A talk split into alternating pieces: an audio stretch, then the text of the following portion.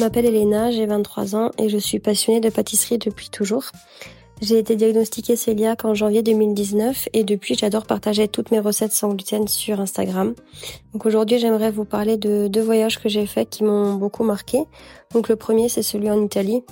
En fait le sans gluten est hyper répandu euh, en Italie et énormément de restaurateurs connaissent euh, l'intolérance au gluten donc c'est vraiment très facile de trouver des produits sans gluten là-bas.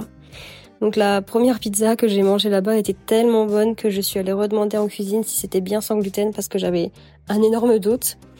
Et euh, à ce restaurant-là, j'ai même eu le droit à une corbeille de pain sans gluten, donc c'était vraiment super cool. J'ai même trouvé des cornets de glace sans gluten. Donc de base, j'aime pas trop les cornets de glace, mais comme c'était sans gluten, fallait vraiment que je teste et c'était super bon. Donc en Italie, on trouve aussi beaucoup de pâtes sans gluten dans les restaurants. J'ai même mangé des raviolis.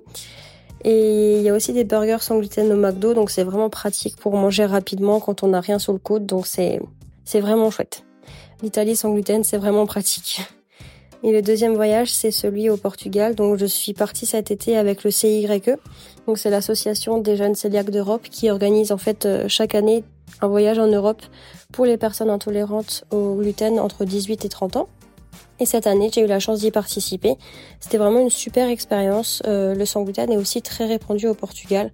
On y retrouve beaucoup d'options dans les restaurants, euh, les magasins, les supermarchés. Donc c'était super intéressant d'échanger en fait avec les personnes qui viennent euh, des quatre coins de l'Europe.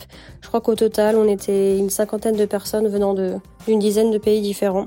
On était quatre françaises et on a pu découvrir des spécialités portugaises qui étaient très très très bonnes. Et l'année prochaine, le voyage sera aux Pays-Bas, donc j'espère pouvoir y participer et revoir euh, les personnes que j'ai rencontrées cette année. Voilà, à bientôt